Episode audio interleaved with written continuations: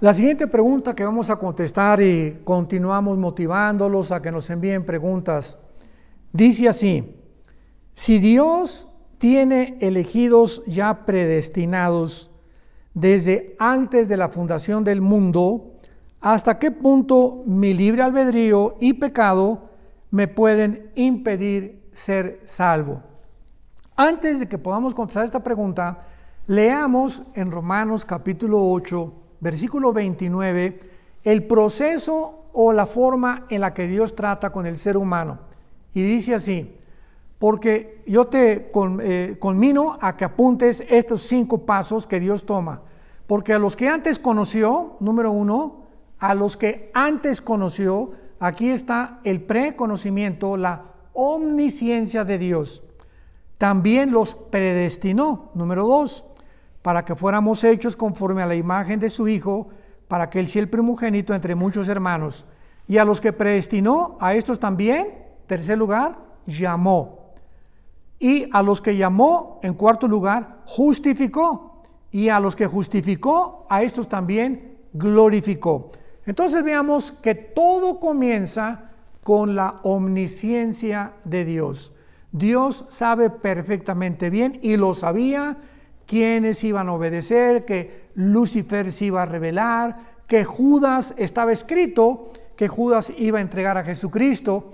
Y nos podemos nosotros preguntar en el día del juicio que Judas le diga a Dios, oye, pero si tú me predestinaste a que yo entregara a tu hijo, ¿de qué forma soy culpable?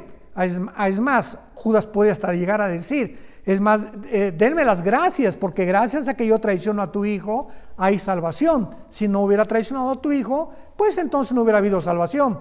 Si seguimos esta, línea de silogismos filosóficos, podíamos darle la razón a Judas, pero Dios se va a interponer y le va a contestar a Judas, mira Judas, mira Judasito, ven para acá.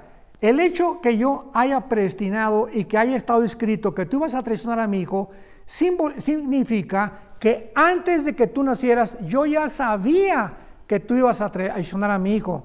Y como yo sabía cuáles iban a ser tus acciones, entonces lo escribí desde antes, que tú eras el que ibas a traicionar a mi hijo.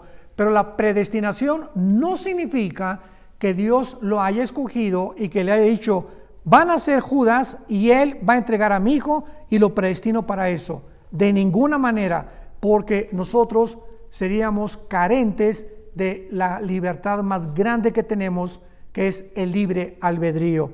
Entonces Dios le va a decir a Judas, yo sabía lo que ibas a hacer. Y Judas le contesta, bueno, si sabías que yo iba a entregar a tu hijo, ¿por qué me predestinaste? Porque si yo hubiera intervenido y hubiera impedido que tú hicieras lo que yo sabía que tú ibas a hacer, te hubiera robado de la característica más grande que le di a todos los ángeles y a los seres humanos, la libertad de escoger. Así que por eso Jesucristo dijo, para que todo aquel que en Él cree no se pierda, mas tenga la vida eterna. La predestinación no significa que Dios escoge unos para el cielo y otros para el infierno. Por el amor de Dios, estos seríamos, seríamos títeres entonces del destino sin ninguna responsabilidad.